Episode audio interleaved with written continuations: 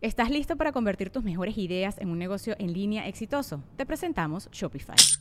Tal vez no lo sabías, pero nuestro podcast More Than Mamis es un negocio y lo empezamos por supuesto para desahogarnos y hablar sobre la maternidad, no para convertirnos en expertas de ventas y del e-commerce. Así que sí, necesitábamos ayuda para vender nuestro merch y poner en marcha nuestra tienda. ¿Y cómo suena con Shopify? Llegó otra venta. Shopify es la plataforma de comercio que está revolucionando millones de negocios en todo el mundo. Ya seas un emprendedor desde tu casa o desde donde sea, Shopify es la única herramienta que necesitas para iniciar, administrar y hacer crecer tu negocio sin dificultades. Con Shopify puedo gestionar pedidos, envíos y pagos desde cualquier lugar, brindándote toda la información y estadísticas de tus ventas al detalle. Regístrate para un periodo de prueba con tan solo un dólar al mes en shopify.com barra sonoro, todo en minúsculas. Ve a shopify.com barra sonoro para llevar tu negocio al siguiente nivel. Shopify.com barra sonoro. Sonoro. A los siete años vio estando por primera vez y nunca pensó que llegaría a crear uno de los podcasts de comedia más exitosos de Latinoamérica. Pero su viaje no siempre ha sido cotorro. También ha pasado por momentos donde todo se mueve muy rápido donde hay mucha oscuridad y donde la fama es a su vez un sueño y una pesadilla. También hablamos de mal viajes en hongos, aprender a soltar y ver el cielo en DMT. Este es el viaje de Ricardo Pérez. Soy Alexis de Anda. Estás escuchando El viaje. Una producción de Sonoro. Un espacio que invita a despertar la conciencia.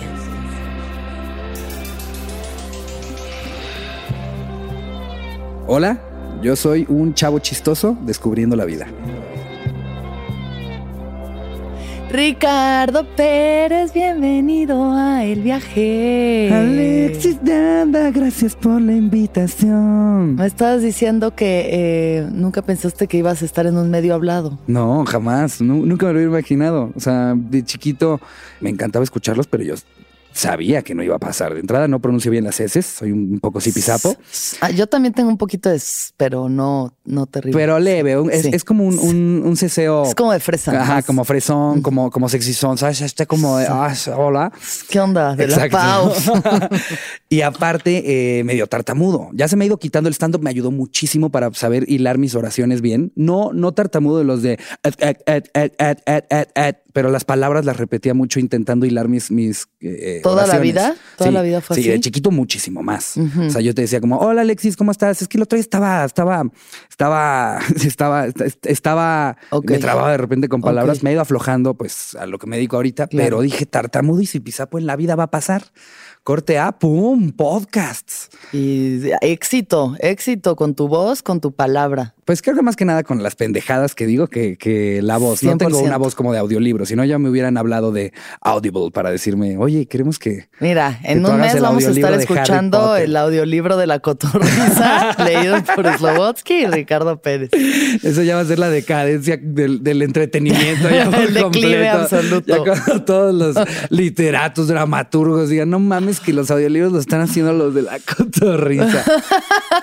Qué empute para, para un actor, para un dramaturgo serio, ¿no? Que le gustaría hacer esa lectura. Pues sí, pero mira, el libro de Jordi Rosado, el de no, que hubo Lecón, creo, que, era el más, el más, leído en Latinoamérica en los últimos 70 años, algo así. Qué locura. ¿Quién iba a decir que Jordi Rosado iba a ser nuestro gran literato, no? Pues mira, así pasan las cosas en la vida. Una vez lo, cuando yo estaba en el CEA, en Televisa, no, em, llevaron a Jordi Rosado a darnos como una plática motivacional y así. Y este, y al final dijo, bueno, y él, y él es comunicólogo, ¿no? Eso estudió. Entonces, al final dijo, ¿alguien tiene preguntas? Y yo, levantando la mano así, yo tengo una pregunta, Jordi Rosado.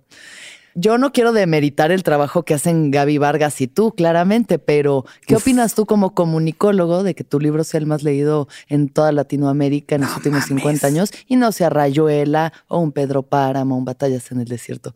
Y el otro, pues, mira, este, tú, Alexis, ¿verdad? Em, yo, eh, pues mira, o sea, hay chavos que no son así como tú, guapos y, y, que están así en una escuela donde tienen oportunidades y pues necesitan que alguien les diga, Pues algo. ¿Por qué su pito es de ese? ¿Por qué, por qué su pito se ve así?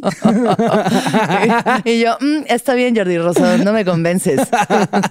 Pobrecito. Ay, sí, qué pregunta tan difícil, ¿no? Eh, eh, Sí. Bueno, yo creo que se la debería de haber imaginado, que eventualmente iba a haber un, un estudiante woke que le iba a decir, oye, ¿te sientes orgulloso? Digo, Uy. yo diría, huevo, creo que me siento orgulloso. No mames, soy la persona más leída en los últimos 50 años en Latinoamérica. Gracias. Pero creo que no se entendió así la pregunta. Sí fue un poquito claro, acá. fue súper pretenciosa también. Ajá. Yo era una niña de 20 años emo con un copete así. ¿Sí un- eres emo, emo? ¿Te consideras emo? No en mi actitud como emo- emocionalmente no era emo, pero todo mi look? y mi estilo de vida era muy emo. ¿Te tapabas un ojo? Sí, o sea, como mi fleco no, no es muy, como que tengo yo unos de estos cosas se llaman palmeritas, entonces como que remolinos, entonces Ah. como que se me dio vuela, pero sí hacía lo posible por taparme un ojo. Wow. No mames, tienes que enseñar una foto de esa época. Claro que sí, ahorita te la enseño. ¿Cómo estás? Muchas gracias por invitarme a tu Gracias por venir a Qué El Viaje, venir al Ricardo viaje. Pérez. Me encanta que estés aquí. Fíjate que es un, es un, es un programa del que muchos amigos me hablan. O sea, de repente gente que sabe que tengo un podcast, que estoy en este Sí. medio, me dicen, oye, el viaje, ¿qué pedo, güey? ¿La conoces? ¿Conoces a Alexis? El viaje está muy cabrón, güey, el viaje. Y tú, y Viaje, el tengo viaje mucho que- amigo- como tengo mucho y- amigo Y, woke. los viajes que nos hemos metido nosotros también. Uf, uf. Este, ya hablaremos de eso, pero primero Sí. vamos al principio, vamos a la raíz de Ok. este viaje. ¿Qué te gustaba hacer, Ricardo, cuando tenías siete años de edad? Siete años de edad. Hmm.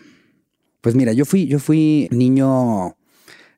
Híjole, mi- mis dos papás trabajaban, eh, entonces este, mi- era llegar a mi casa y pues en realidad yo creo que como de los 5 a los 10, 11, o sea, mi vida en realidad era con los empleados de la casa, con, con Isa, la muchacha, después fue Maggie, eh, con el jardinero Jorge. Jorge fue mi mejor amigo muchísimos años. Este, hasta que crecí me di cuenta que era un poco triste lo que te estoy diciendo ahorita. No, pero- pues bueno, pues, para ti no era, digo, te la para, pasas para mí chido. no, en, en su momento para nada, ¿no? O sea, son personas grandiosas con las que la pasé de lujo, pero ya después me di cuenta que era porque estaba muy solito y que no estaba ni con amigos ni familiares, ¿no? O sea, cuando crecí me di cuenta, pero Claro. eh, era, era hacer cosas con Jorge. Jorge jugaba muy bien, eh, Jorge era el jardinero, jugaba muy bien fútbol, me enseñaba a jugar fútbol y música, era ba- bajar música en la computadora. Ese era como, uff, llegar de la escuela a bajar oldies, porque aparte él me enseñaba los oldies. Por eso te gusta a ti como Frank Sinatra y todas Sí, estas ondas. sí, todo. Digo, eso, eso fíjate que creo que lo agarré un poco solo, eh, porque él, él me enseñaba bandas tipo, eh, le gustaba mucho Blur, eh, Ah, le gustaba, sí, era, era, Era más. Jorge era alternativón. exacto, Ajá. medio alternativo. No, fíjate que este, este rollo de que me guste Frank Sinatra, Four Tops, este, Frankie Valli, así, no tengo idea de dónde lo saqué. Mm. Ni mis papás este, escuchan tanto eso como, como yo, ni familiares. Este, creo que fue justo eso. Llegaba yo de la escuela y era, era bajar música, digo, comprar música. Claro, legalmente, 100% eh, legal. 100% Siempre legal, en iTunes. Nunca ilegal. Sí, no, no, yo no sé qué es LimeWire, pero... ¿Napster? Ares, ¿qué? No, iTunes. Eh, llegaba de la escuela a bajar música, a descubrir música. Mm. Bueno, y, y les mentiría si les dijera que no, un poco de porno también. Bueno, a los siete A todavía estaba los muy chiquito, siete, ¿no? espérate, No, ahí Era pura música, pura música y jugar este. No me acuerdo si ya había salido el pinball. No, no sé si te acuerdas Claro, de Windows. Era creo que de 2000, Sí. ¿no? Windows 2000, el Puta, pinball. era así de que tarjeta, per- computadora de tarjetas perforadas casi. Exacto. Jugar pinball. Justo. Yo llegaba a jugar pinball, buscaminas y bajar música en Ares. Ok. Ese era, ese era como mi, mi actividad de niño de siete años. De- y eso es lo que disfrutabas más hacer. Sí, llegaba de la escuela y esa era mi actividad diaria. ¿Te gustaba pintar de Eh, niño? Fíjate que es, es que es muy raro. Yo tengo varios años de los que no me acuerdo. Como que entre los 6 y los 10 ahí hay un blues raro que, que me, ha, me ha costado trabajo explorar y de repente, eh, justo cuando hablamos un poco de los viajes, te voy a contar que de repente hay momentos que digo, ay, claro, esto pasó. Claro. Pero, pero tengo ahí unos años perdidos de los que no me acuerdo muy bien. Eh, me acuerdo de, de, te digo, o sea, más o menos qué hacía regresando de la escuela, pero, pero, ¿cuál fue la pregunta otra vez? Si te gustaba pintar. Pintar. Eh, es que siempre me ha gustado dibujar, pero no me acuerdo si ya Ah, pintaba, ok, pintaba esa edad. Eh, era, era muy de que la mitad de mi cuaderno de atrás para adelante estuviera repleto de dibujitos. Sí. Sí. Es que eso es algo que recuerdo siempre mucho de ti, que me cuentas que a veces te pones a dibujar, como Sí. que hay tantas palabras en nuestras mentes como, ¿no? Como, pues como comunicólogos, como Ajá. Jordi Rosado. o sea, hay tantas palabras, trabajamos con palabras, que es algo que a ti te gusta hacer y como que el tiempo Sí. se te va en este trip de estar dibujando, ¿no? De hecho, hasta hubo un rato en el que escribía mis chistes con dibujos. O sea, no escribía eh, como tal, nada más dibujaba. Dibujaba como las situaciones que quería contarle a la gente cuando me subiera al escenario. Ah, qué chingón. Entonces, este sí, sí, definitivamente creo que por medio de dibujar o de pintar, de hacer sketches, creo que retenía mucha más información Mm. y, y- y sabía ordenar mis ideas de mejor manera que escribiéndolas. Ok. O sea, también en la escuela, cuando estaba estudiando para un examen, dibujitos. Ok. Como que ya era mucho más Como visual. Entonces, a la hora de estar, de estar yo haciendo un examen, era como, ah, el dibujito del Mm. monito de las cuatro patas. Y ya sabía yo qué, qué idea traía el monito de las cuatro patas. Jordi Rosado. No. Oye, este.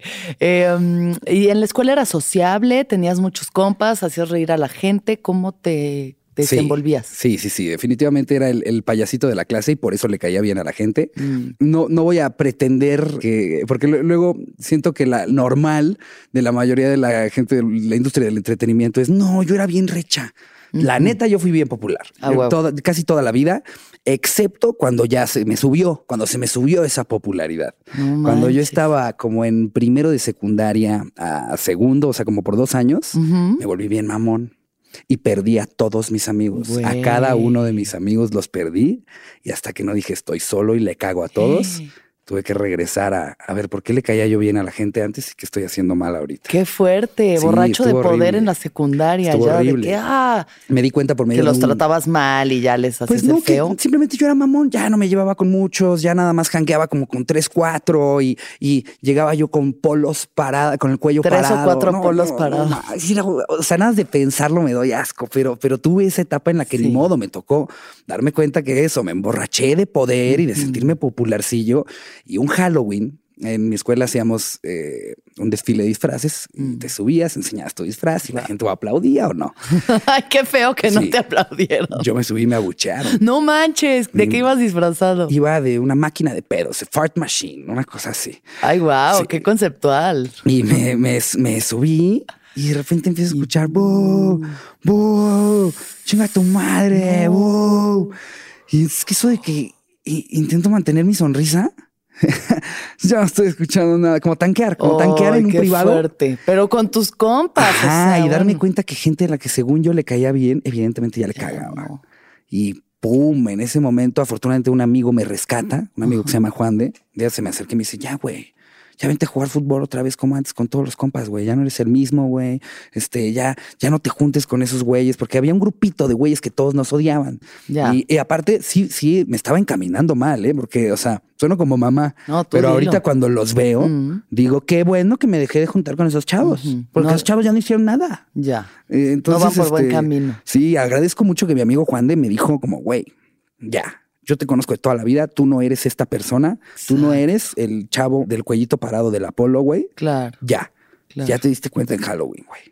No, pues a lo que tuvo que, lle- que llegar, ¿no? Sí, y tan no, joven fue horrible. para darte Fue cuenta de que horrible, ibas fue mi primer tanqueo. Tu primer tanqueo, puta, está durísimo Sí, eso. Entonces, pues por la mayoría del, del tiempo que estuve en la escuela, sí fui popular son. Más que nada porque yo estuve de- desde kinder en una escuela en la que hasta terminé la prepa. Igual yo. Entonces también estaba, estaba difícil que llegara un nuevo a bulearme, ¿sabes? Es como yo ya conozco a todos. bro. Sí, ya se hacen los O sea, sistemas ahí muy Exacto. de si yo te quiero ¿no? chingar algo que hasta los de la cooperativa le escupan a tu torta, güey. Los conozco desde los cuatro años, güey. y, y siempre me tocó ser esta persona a la que le encargaban al nuevo. ¿Sabes? De tú le enseñas en dónde queda todo, quién es quién, ¿Y dónde están los qué? salones. Pues yo creo que porque veían que era un chavo agradable, era chistosón, era, era buena onda. O sea, te digo, tuve mis años en los que me perdí, pero por lo general era, era un buen tipo. Y de hecho creo que por eso no reprobé años, porque fui un pésimo estudiante. Yo, yo, este, fue por caerle bien a mis maestros, a los directores, este, y ya te demás, daban que el era como, seis. ya, ten tus seis y sí. ¿Qué- ¿En qué pensabas entonces? ¿Qué era- o sea, mientras estabas en clases, ¿qué? ¿Qué es Te lo digo, que te o sea, interesaba? Yo dibujaba en la, en la parte de atrás de mi cuaderno, o sea, ya, ya hasta sentía un poco de culpa cuando me daba cuenta que ya habían más hojas de dibujo que más hojas de apuntes, Ya. que era casi siempre. Pero era eso, eh, eh, o, o- o estar pendejeando. Pendejeando. Sí, 100%. y, y aparte era muy frustrante para los maestros que nu- yo pendejeaba, pero nunca como burlándome de ellos o haciéndole burla a alguien más o molestando a alguien. Siempre era pues nada más sacándole la risa a alguien. Y entonces era cagado que ya te me mueves de mesa, me cambiaban a otra mesa Sí. y empezaba a hacer reír a los de la los otra la mesa. Y no encontraban con quién me podían poner, con quien ya me quedara callado o que no me pelara. No se Entonces, pues te digo, como que mientras vieran que yo aligeraba la clase y entregara mis tareas, está bien. Todo bien. Está bien. ¿Qué querías ser de niño? Híjole, eh, muy chiquito dicen que yo todo el tiempo decía que quería ser albañil. Mi papá, mi papá este, eh, es ingeniero y yo, yo jangueaba mucho en, la construcción, en, eh, en, las obras. Y de chiquito dicen que yo todo el tiempo gritaba por toda la casa y le decía a todo el mundo que quería ser albañil. Ay, wow. de ahí me pasé a... Ay, es que hubo un rato que también como que me llegaron las ideas de los adultos, ¿sabes? Y Claro. Tengo entendido que los cirujanos plásticos les va muy bien. O sea, no cualquier doctor, cirujano plástico, ¿no? Hacer lana. Eh, sí, Poner chichis y hacer economista. Entraron esas ideas ahí medias locas y luego ya en prepa yo ya dije, quiero actuar. Ok. Quiero Entonces ahí ya vino como el entretenimiento. No, porque ahí me mandan a la verga. O sea, me dicen, estás pendejo, güey. Tú no vas a ser actor. en tu familia, justo te iba a preguntar eso. ¿Con qué creencias creciste tú en tu ámbito familiar? Pues sí creo que, que había había mucha presión en casa de hacer lo mejor que pudiéramos con las oportunidades que se nos estaban presentando. Y por esto me refiero a el estudiar en una escuela en la que nos enseñaran el inglés, a el poder ir a estudiar al extranjero, el hacer el IB y estas cosas que te encaminan hacia irte a hacer tu carrera en una Ivy League y, y hacer tu maestría. Y como que estaba muy trazadito el camino de qué es lo que teníamos que hacer, más que nada por como agradecimiento a la vida de que podíamos hacerlo. Ese era como, como sobre todo el mensaje que, me daban en mi casa. Tú puedes, tú tienes una oportunidad, que nadie tiene. Y entonces para mí era como, pues, pues claro, entonces. Pero además una oportunidad como muy académica, ¿no? Sí, o sea, no, no justo yendo hacia las artes o hacia otros tipos de expresión. En, en mi casa las artes eran algo que se veía como Ah, creo que unos meses agarró un hobby, pero mm. nunca hubieron artistas en mi familia, nadie, o sea, pero ni, ni remotamente artísticos. No hubo alguien que decoraba bien sus excels, o sea, no, te estoy hablando de no había nada, no había nadie que o me inspirara o dijera yo puedo tomar el camino que tomó mi tío tal. No, todos fueron súper serios, todos ingenieros, este, abogados mi hermana estudió finanzas, eh, o sea, todo súper serio y orientado hacia dónde hay lana y cómo me vuelvo un profesionista serio y fregón. Entonces, este, cuando yo llegué por primera vez a mi casa con él, quiero ser actor. A ver, a ver, una cosa es que te vayamos a ver a tus musicales de la escuela y otra cosa es que ya, ya, ya estés diciendo que eso quieres hacer con tu vida. Y otra vez, el, ¿sabes cuánta gente mm, quisiera la oportunidad que tú tienes? de estudiar acá, de irte allá, de hacer tal. Y entonces, pues yo me, doblegué, doblé las manitas. Esa vez sí sentí que me cortaron las alitas y ni modo. Me fui a estudiar mercadotecnia, algo que no quería hacer en absoluto. Todavía, todavía cuando dije, ok, carrera seria, ni modo. Quería estudiar publicidad.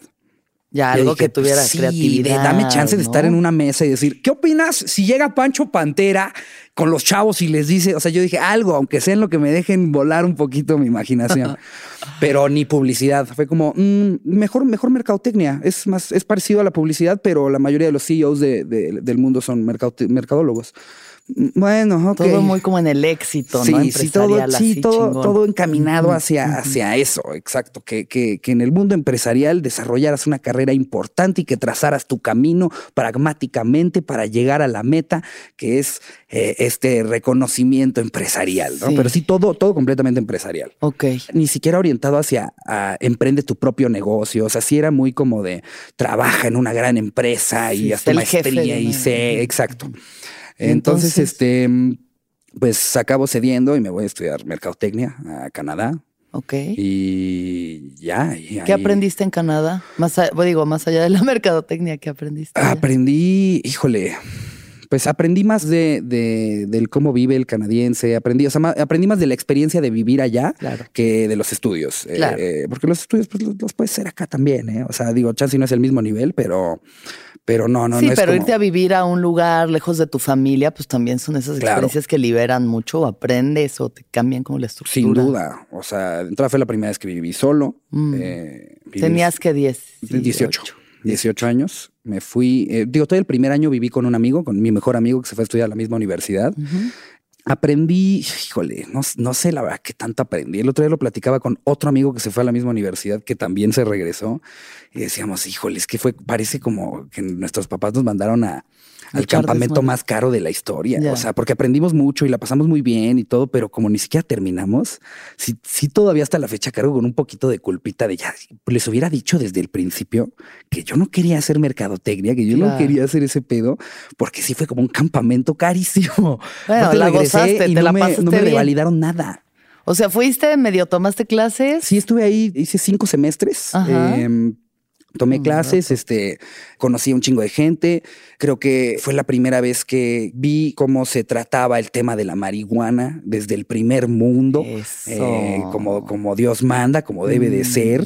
Y regresé mucho más liberado con ese tema. Yo cargaba ¿Ah, ya mucho con- probaste la marihuana? Ya la probé. ¿Ya la habías probado? la no, probé. no, pero ¿la probaste en Canadá Ah, o ya no, la no, habías la, probado? la había probado en México. Ya. Eh, yo, de hecho, fui de los últimos de mi grupito de amigos. Mi escuela tiene su famita de ser la escuela de los drogadictos, junto con el liceo y hay varias, pues ahí competimos, ¿eh? Eh, Pues pero pues, todos, sí. todos empezaron como a los 14, 15 en mi escuela. Ok. Yo fui de los últimos, empecé a los 17, la probé. Ok, sí. yo Eh, también lo sé. Pues estuvo divertido. Las primeras veces, pues es, es aparte una experiencia muy distinta, porque todavía te da el payaso. No, a mí, Que, que para mí ese es lo que más extraño, lo que más nostalgia me da de acordarme cuando, cuando empezaba a fumar, porque pues ya no me da el payaso. No, pues ya te da la introspección así. Ya te Sí, carga el te payaso cu- a veces. Exacto, ahorita ya ya no te da el payaso, te carga. Cuestionas tu existencia y es como, ay, solo me Ah. quiero reír porque alguien estornudó, ya no quiero Ya cuestionar sé. mi existencia. Sí. Pero, pero sí, la probé a los 17, fumaba de vez en cuando, estando aquí en México, pero sí, sí en mi casa era como, como si se la soliera mi papá, todo el tiempo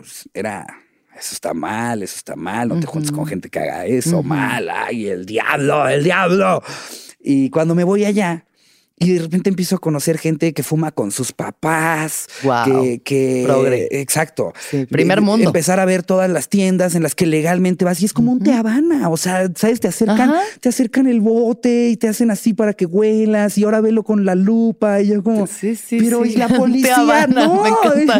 Es una gran referencia un té Habana. Tal cual, porque te lo hacen igualito y míralo. Y, o, sea, no, o sea, esa experiencia, pues el primer mundo, ¿no? El primer mundo. Y aparte, Total. que fuera un lugar súper limpio, eh, ver realmente lo, lo que es un país que sí se gasta los impuestos de sus ciudadanos en, En algo que puedes ver. ¿no? Como Mm. cuando ves el transporte público. O sea, se cuenta, a mí lo que me, lo que me volaba la cabeza de estar allá, el transporte público, era que en una aplicación tú querías ir a, no sé, digamos que ahorita nos queremos ir a Polanco. Y en una aplicación nada más ves cuál es la parada más cercana y te dice, eh, si ahorita son las 2 de la tarde, te dice a las 2 con 6 va a pasar el, el camión que va para Polanco. Ya. No 2 con 5, no 2 con No, 7. La precisión. 2 con La 6. precisión. ¿Qué? ¿Cómo? Entonces, un sinfín de cosas que creo que me llevé de esa experiencia, pero no fueron académicas. O sea, sí, sí, evidentemente aprendí cosas de mercadotecnia, me aventé cinco semestres en una escuela muy buena, pero creo que en realidad el aprendizaje estuvo Sí, la experiencia la de experiencia de, de vivir ahí, en conocer a la, a la gente que conocí. Además, allá hay muchas nacionalidades, ¿no? Exacto. Ajá. De hecho, el canadiense es con el que menos convives. Ajá. En realidad, el canadiense está en su propio pedo. Los chinos también están un poco en su propio pedo. En particular, en Vancouver hay un chingo de chinos. Entonces, este. Lo ellos dices con una connotación ligeramente racista, ¿eh? No. Chingo, cuando uno le enfatiza tanto en la che, chingo de chinos. es que sí, aparte la literación del cheche chingo hace sonar grosero, chinos. pero no, sí. eh, claro, es una sí, hay las muchísima, ciudades hay una tiene. asiática enorme. Claro, Claro, Como, como en Brasil un chingo de japoneses, como aquí, este, bueno, y también mexicanos, siempre hay un chingo de mexicanos en todos lados, ¿eh? nosotros Sí. somos como en lugar al que vayas hay un grupo de mexicanos. A huevo. Pero allá era tan, tan grande la, la comunidad china que, o sea, tenían ellos sus centros comerciales con todo en chino, Todo eh, o sea, ni siquiera en inglés, ¿sabes? O sea, por eso ellos otro mundo.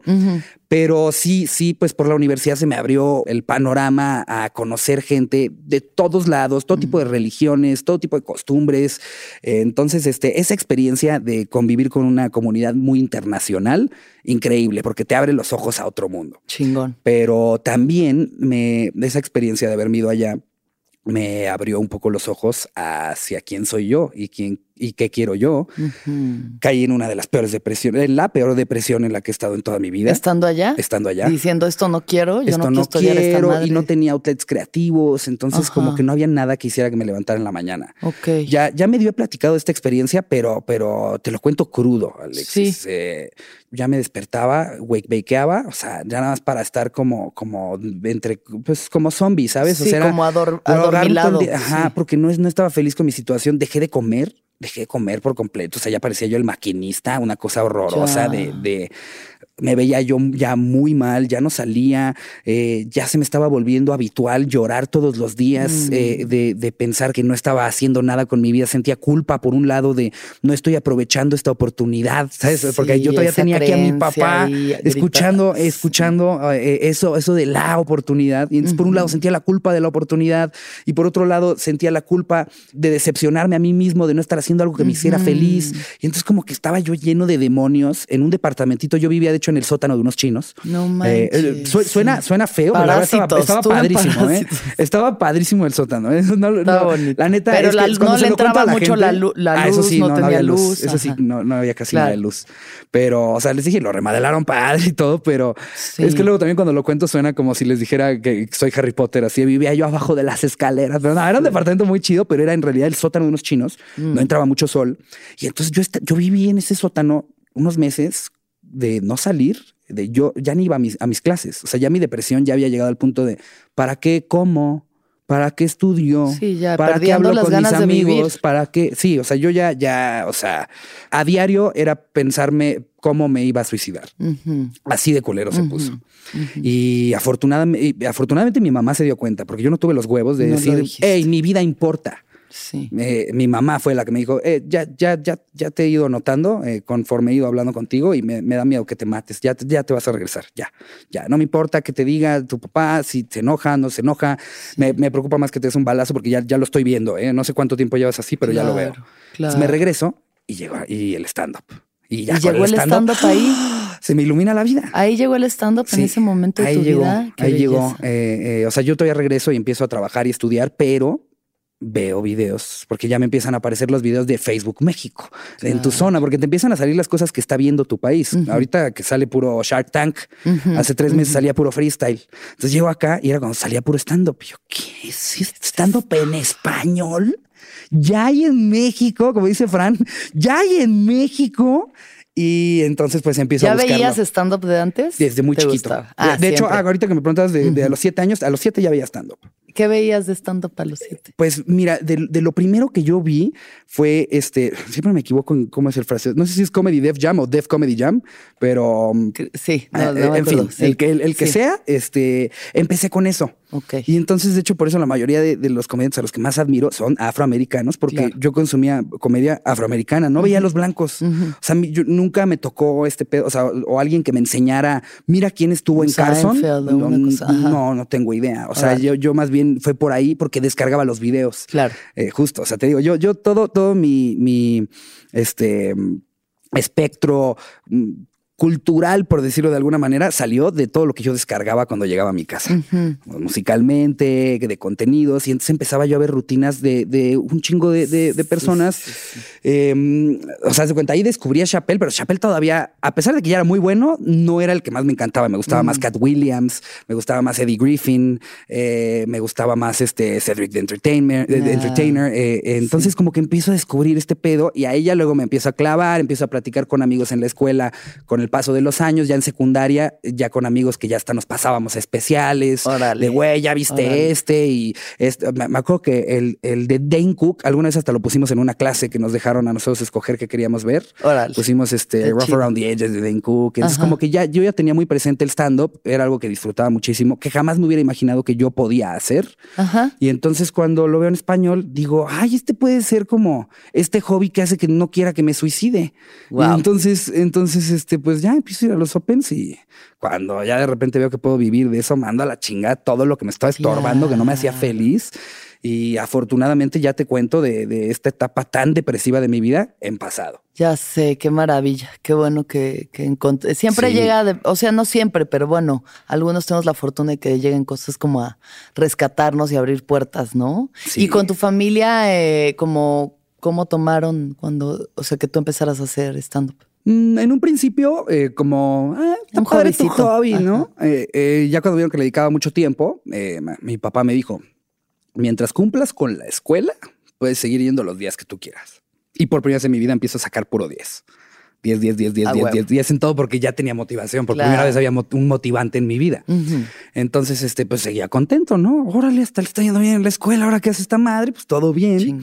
Eh, cuando me salgo, como que, eh, porque sí, ya llega un punto en el que les digo, ya estoy haciendo las dos cosas a medias. No estoy llegando a, clases, ya me acabé mis faltas, estoy teniendo que decir que no a, abrirle a comediantes importantes, este, estoy teniendo que bajarme de shows, de proyectos. Ya, es una o la otra y creo que, creo que afortunadamente a la universidad podría regresar en otro momento con ahorros, porque justo me hice de ahorros para pensar, ok, ¿cuánto cuesta el resto de mi carrera? Para no llegar yo como, mm, fracasé con mi sueño de stand-up, ¿no? O sea, sí dije, voy a ahorrar un poquito para que si regreso sea por mis medios y para que no digan este pendejo, ¿no? Ya me había yo regresado a Canadá, no quería que fuera como con el, eh, esa persona de la que entre familias están hablando todo el tiempo de, no más no se haya, ¿verdad? Ya. Ay, no, ¿ya cuántos años tiene? O sea, no quería ser esa persona. Claro. Pero entonces me salgo em, y, pues me, apoyaban, iban a mis shows. Este, mi mamá, mi mamá fue como a 15 shows del Beer O sea, al principio mi mamá iba a todos. Qué lindo. Ya después, ya ahorita ya nada más es como de, ay, que consíguele boletos a una amiga de la oficina que es tu fan. Claro, pues sí, ya, ya, lo sabe, ya, ya ahorita es otro trip. Pero qué Pero sí, en un principio mi mamá iba a todos mis shows. Eh, ¿Y tu papá? Mi papá, mi papá creo que la primera vez que me vio fue en Comedy Central. Cuando le invité a la grabación de Comedy Central. Ok, a la grabación. Eh, y, y, creo que de ahí a él como que le cayó el 20 de, ah, serio, ya vi una grúa, están grabando con Harris, ¿sabes? Como, esto es, esto es algo real. Esto sí es algo profesional. Ya no es, ya no es su hobby de, de, o sea, no está pendejeando, ¿no? Sí. creo que aparte, a partir de ahí, luego hasta mi papá de repente me escribía con ideas, así como, ¿y si hablas de esto? Oye, ¿y para tu stand-up? Entonces ya sentí apoyo de mis papás. Qué chido. Pero cuando, cuando realmente ya siento que cuento así al con su apoyo es cuando yo me salgo de, o sea, cuando voy a vivir solo. Porque ahí ya es como, no mames, lo que ninguno de los hijos de mis amigos hizo y este güey lo está haciendo diciendo pendejadas y tiene ahorros y, y es, un chavo educado y, es buena persona. es como que ya de repente se, se quitaron este, este como estigma de, de eh, que esta preocupación estigmatizada de mi hijo no tiene carrera del qué va a pasar, va a ser un vagabundo, ¿no? O sea, ahí se lo quitan y empiezan a sentir muchísimo apoyo de su parte. Mi papá, aparte, yo siempre he sentido que es un poco un comediante frustrado, es un tipo muy chistoso. Todos los chistes que yo me, sabía contar de, niño se los aprendí a él, lo veía en las pedas. Sí. Entonces, este, creo que ahorita estoy en un sweet spot padrísimo. Qué belleza. En el que eh, tengo, tengo a mi familia más cerca que nunca, a mis amigos más cerca que nunca eh, y haciendo algo que me encanta. Sí, está hermoso. Entonces, ahorita un momento padre. Un momento padre, pero la última conversación que tú y yo tuvimos em, la semana pasada fue como también esta onda de que justo cuando tú y yo estábamos en Casa Comedy hace un par de años y como que dijiste, es que no, no siento que como que por aquí vaya, ya voy a hacerlo solo. Y en eso eh, te juntas con Slobotsky y empiezan a hacer la cotorriza y el mundo estalla una vez más, ¿no? Sí, un poco. Y entonces hablamos de cómo, pues esto que uno anhela como comediante, como, como o sea, sí, lo que quieres es esta validación de la gente y hacerte famoso y ser exitoso y ser un rockstar de la comedia y qué chingón. Pero una vez que se cumple ese sueño, hay un lado que no es tan luminoso. El lado B del disco. Entonces, platícanos esta experiencia. Pues, pues te contaba que la verdad Está padrísimo. Eh, eh, o sea, qué padre que ya me estén escuchando, qué padre poder vivir de algo, de algo que me hace feliz, de algo que disfruto tanto. Eh, pero creo que, creo que este pedo de anhelar fama es, es lo que, lo que más este, me di cuenta que no sabemos ni qué estamos pidiendo. No sabemos ni qué, qué chingados estamos diciendo porque pues no está padre, la verdad no lo, no lo he gozado, ¿eh? O sea, gozo, gozo hacer algo que disfruto con alguien con que, a quien quiero y con quien me la paso bien y, y, gozo muchísimo que por fin se estén llenando mis fechas, o sea, estas cosas que, que, es como, por favor, ya cuándo se van a llenar mis shows, ¿qué tengo que hacer? Esa, esa parte está padrísima. Pero este rollo de que la gente piense, porque no sé si es, si es la gente o, es, o, es, una especie de, regla de sociedad que en el momento en el que ya te sigan muchas personas, estás sujeto a un escrutinio público eh, eh, heavy que, que, yo pensaría, o sea, bajo la lógica que, que, tengo yo, pensaría que, que, es algo a lo que estarían sujetos políticos, este, o personas que vivan de tus impuestos, alguien que te deba algo a ti personalmente.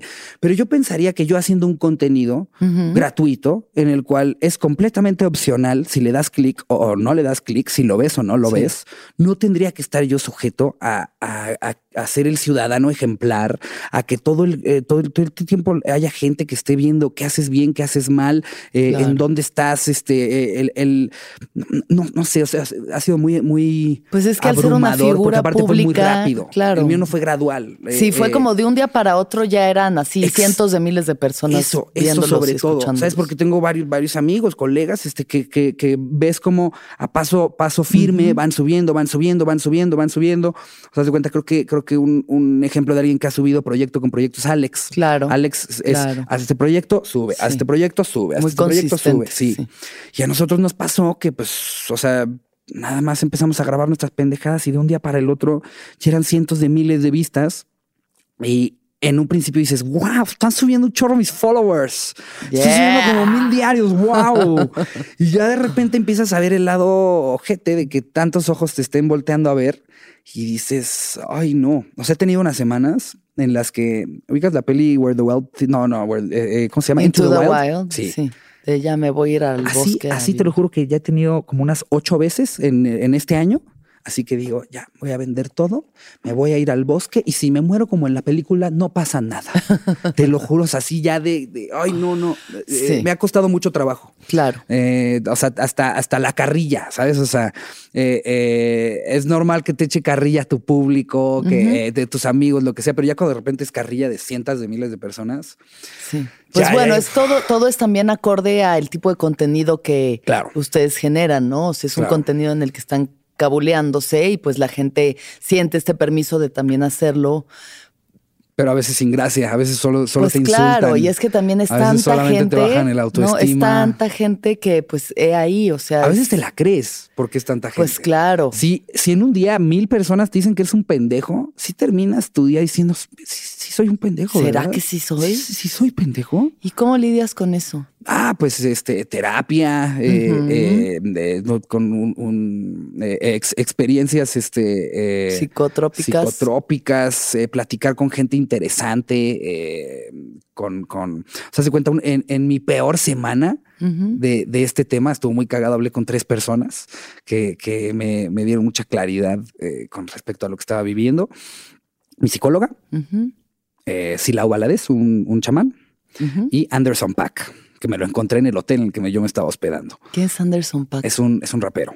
Eh, bueno, músico, yo le llamaría músico más que rapero, eh, eh, pero es, un, es un músico afamado, americano, y se estaba quedando en el mismo hotel en el que estaba yo, y le conté un poco de lo que yo estaba viviendo esta, esa semana porque, o sea, por, por, por azares del destino acabamos echando pedita y cenita, y luego que porrito en el, en el cuarto de Anderson y demás, y entonces platicando con él y con lo que platiqué con, con, con el chamán, con este Silao y con mi psicóloga, como que ya era un poco de, a ver, entiende que a mucha banda le va a hacer ruido y le va a emputar que un morro de 25 años le vaya bien haciendo algo que le guste.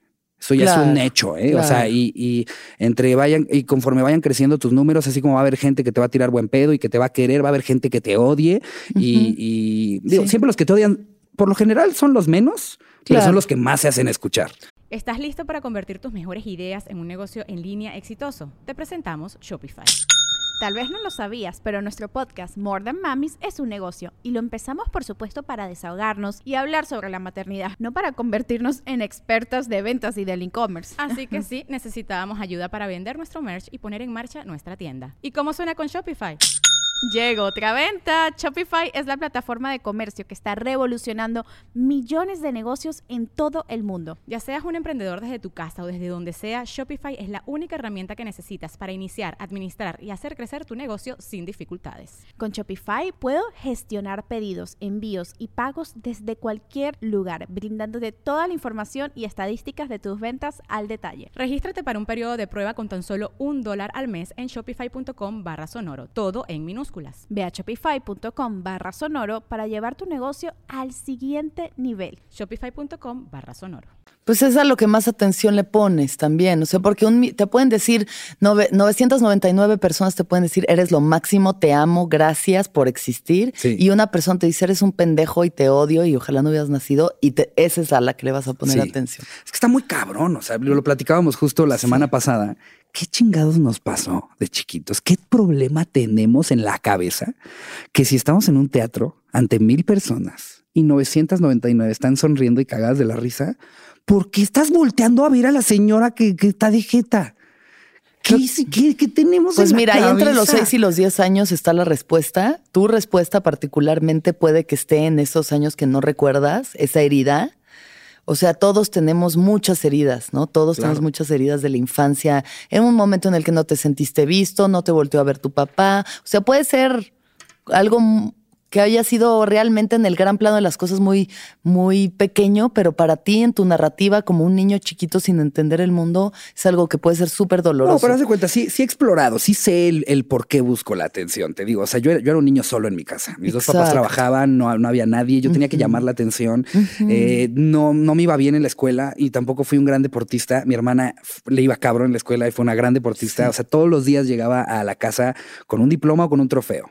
Entonces era, era, muy difícil hacerme notar si no era por, por ser agradable, chistoso, hacerles una gracia.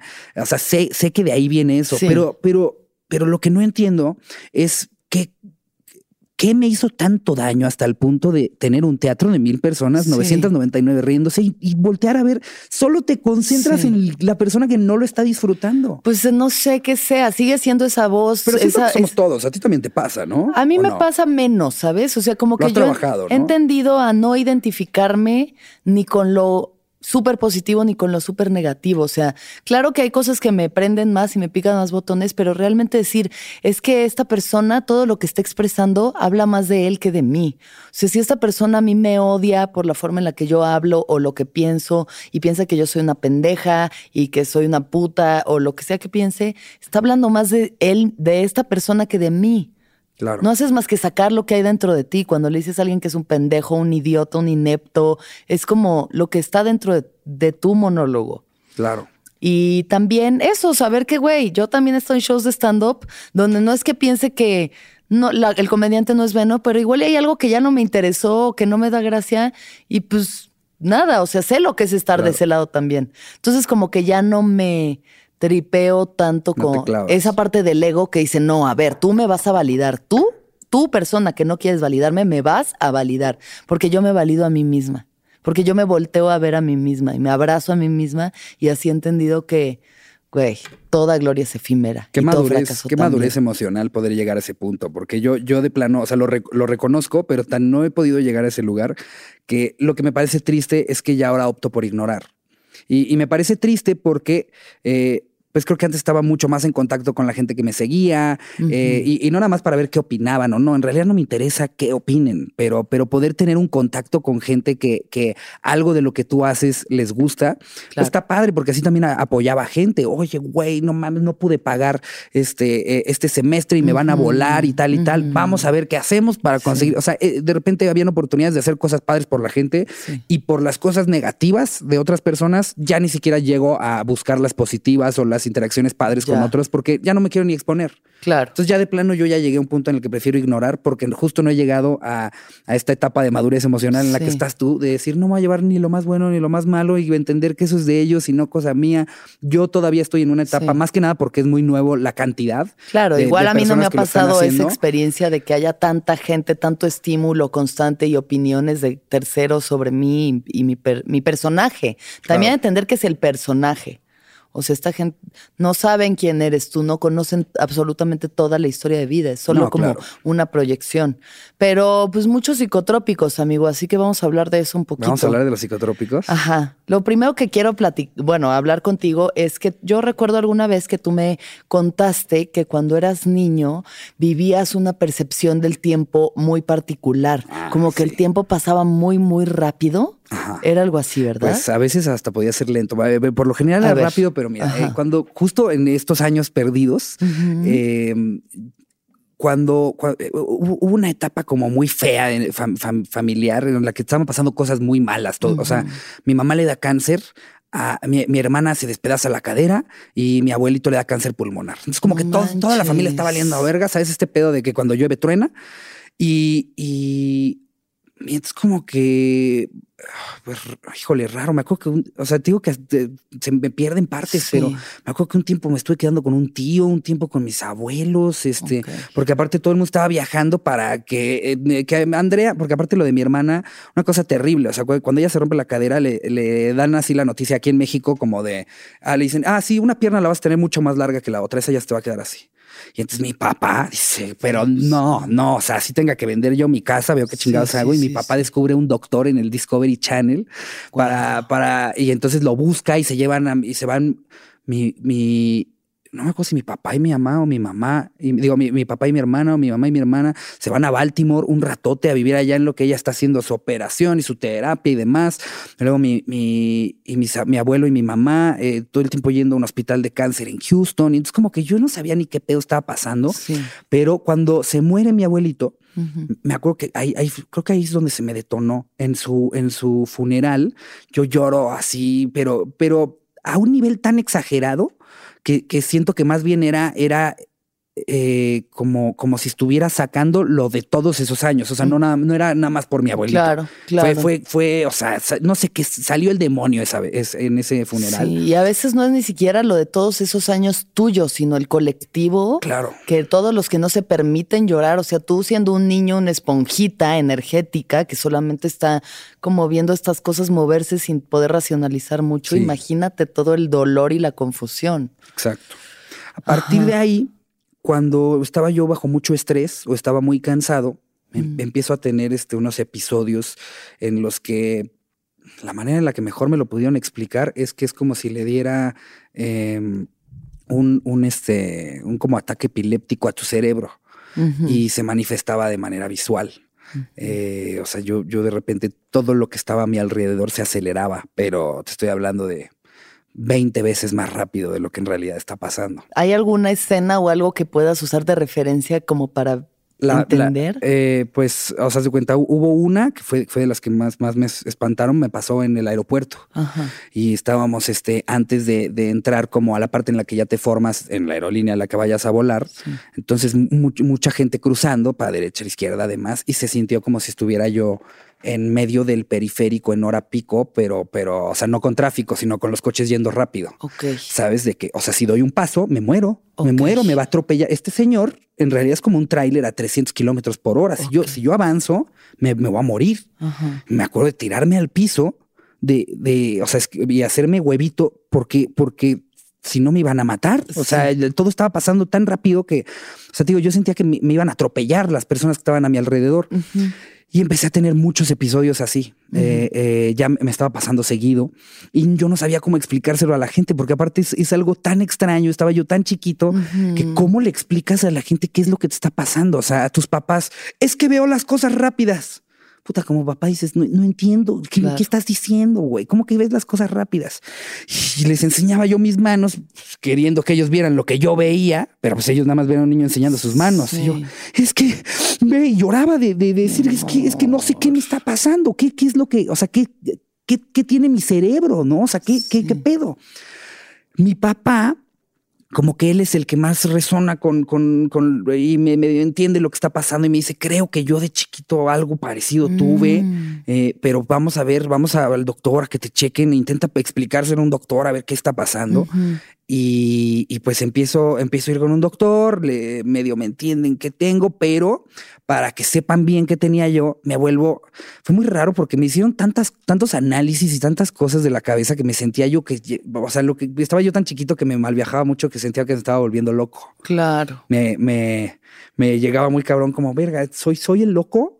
¿Estoy loco? Soy el loco de sí, la Sí, porque aparte iba, exacto y íbamos a, que me pusieran chupones por toda la cabeza eh, y, que me durmiera en un laboratorio. O sea, mil veces dormí en laboratorios para que vieran qué me pasaba en mi sueño. Y entonces me hacían este, eh, resonancias magnéticas y lo de los chupones y la verga y demás. Y pues este, me acabaron medicando. Eh, tomé, tomé una madre que se llama, creo que de Paquene como dos, para tres años. epilepsia? no sé ni para qué Ya, ok. eh, eh, pero lo tomé como tres años para que me dejara de pasar. Hoy por hoy me pasa una vez al año a lo mucho. Ah, todavía te sigue pasando. Sí, me llega a pasar, pero... pero ¿Y cómo lo experimentas hoy en día? Ahorita ya, ya me la sé. Ya, ya ahorita de repente como que nada más empiezo a... Ay, güey, está bien rápido, no más. Ok, me voy a ir a acostar en el sillón. respirar. Una rolita y a respirar. Sí, o sea, ya, ya la sé, ya me la sé. Pero, ah, es que también ocasionalmente, así como una de 20, las veía lentas en lugar de rápidas. Mm. Y esa, esa experiencia era increíble. Era increíble porque te sentías como flash. Ah, tú ibas así. sí, yo voy mucho más rápido que todo lo que está pasando acá. O sea, se caía un agua y... O sea, no la agarré, pero. pero, ¿sabes? claramente ahorita no estás teniendo un episodio. Eh, eh, pero sí, de repente estaba la experiencia positiva. Mm. Y, hay una parte de mí que ya, ya más grande, ya, ya ahorita que, que como que me, a veces hasta me regaño, como de, ay, chillaste, ah, Ricardo. Como que, ¿qué tal que lo aprendías a controlar? Esa, esa, esa es una idea rara que se me ha quedado ahí. ¿Y si lo aprendí a controlar? Hiciera un superpoder que fui con el doctor a que me lo mataran. Pues puede ser, pero muy difícil de entender. O sea, era algo que te provocaba mucho terror. Entonces también no es como que tenías un Superman que te dijera, no, hijo, esto lo aprenderás Aprende a enfocarlo. Sí, o sea, tal vez sí, no sé, no sé. No sé. Pero bueno, qué chido que también es algo que aunque te siga pasando, ya aprendiste como a. Sí a atravesarlo, ¿no? Y, y, la gente más cercana a mí, pues sabe de, de, eso. Eh, y, afortunadamente, creo que me ha, pasado dos veces solo, o sea, a partir de, de, que estuve tomando el, medicamento. Entonces también luego lo que hago es irme con una persona y decirle, déjame agarrarte la mano. a ah, saber que estás acá. Exacto. O sea, tipo con, con, con mi ex, con Marcela, alguna vez me llegó a pasar con ella y, o sea, ella le llegó a tocar. Mm, qué bueno pues que ya te conté toda la historia. ¿Me está pasando eso que te he contado? Vámonos. Pero, pero eh, en realidad ya, ya es algo que pues ahí quedó. Pero yo tengo una teoría de que me mató alguna especie de receptor alucinógeno. Ok. Porque he probado el ácido cinco veces. Las cinco no me ha pegado. Nunca te ha pegado Nunca me ha pegado un ajo. Nunca jamás. Híjole. Y entonces ahora ya la regla que tengo es, si tú no me crees, tú me lo invitas. Ya no quiero yo estar gastando. Sí, claro, no, no, es una, sí es una experiencia muy decepcionante cada vez que no te claro, Claro, y de repente ver a, tus otros cuatro cuates así, soy una guamala en el mar. y tú ahí... Y mm. Mm, voy por otra chela. Pero a ver, este, bueno, esto es con el ácido, con los hongos. Ah, no, esto es, otro, es otra cosa totalmente. Tal vez sí haya neuroreceptores que ya, o sea, que para las. Yo creo, no, o sea, la composición del LSD tal vez no. Seguramente nos está escuchando alguien que sabe todavía mucho más del tema. ¿Y cuánto es lo máximo que te has dado de dosis de ácido? Eh, alguna vez un micropunto. O sea que son como. Que sí es como una dosis como dos, tres gotas, una cosa así. Y los demás todos les pega y a ti no. Entonces sí hay una situación ahí que nomás no. El hongo bien. El, hongo sí. El, eh. hongo, el hongo lo he hecho tres veces en mi vida. Ok. Eh, la primera fue un mal viaje, entonces por eso por muchos años dije jamás vuelvo a hacer eso. ¿Por qué? ¿Qué pasó? Pues estuvo, muy raro. Aparte, fue por una persona. Por la vibra de una persona cambió todo. Qué mal viajó el, el Sí, estaba, estaba yo con dos amigos en Vancouver, justo. Em, y, ni siquiera lo hicimos experiencia de, eh, de, como de naturaleza, ¿eh? O sea, fue vamos a poner unas luces negras y los pósters que brillan y vamos a poner un poquito de spangle y vamos. Y entonces este, empezamos muy bien, muy a gusto, tal y tal. Y de repente llega un güey eh, que pues era, era más un compa que un amigo. O sea, sabes que, o sea, sí hangas con él, pero que tienen ahí una vibra media rara y no sé, el güey como que llegó. Los güeyes que tienen vibra de coco. ¿Sabes? Así que. ah, no de coco celis, ¿eh? No, jamás. No, de, no, de, cocaína, de, cocainómano. Ese tipo de energía, así que de repente llegó, la mató por completo y entonces este, nos quisimos alejar de él, pero no sabíamos cómo decírselo. Mis dos compas dicen, vamos a caminar al bosque. y, y, yo ya estaba como muy mal tripeado y dije, no, yo no quiero ir a ningún lado. Entonces se van todos y yo cierro, pero cierro con seguro. Y entonces como que ellos empiezan como, ¿estás bien? ¿Qué onda? ¿Por qué cerraste con seguro? ¿Qué rollo? Dijeron, ¿qué está haciendo Ricardo? Todo mi viaje estuve mal viajado, pero durante el mal viaje dibujando. Ok. Tengo hasta la fecha un dibujo muy extraño. Órale. Muy, muy extraño. Es como una especie de, no sé si es una ola o si es un, o, si es como una especie de cordillera, toda armada de puras bolitas chiquititas de lápiz, pero bolita enojada. Se ve que estaba como enojado Sí. haciendo esas bolitas cada una. Dije, me volví un psicópata.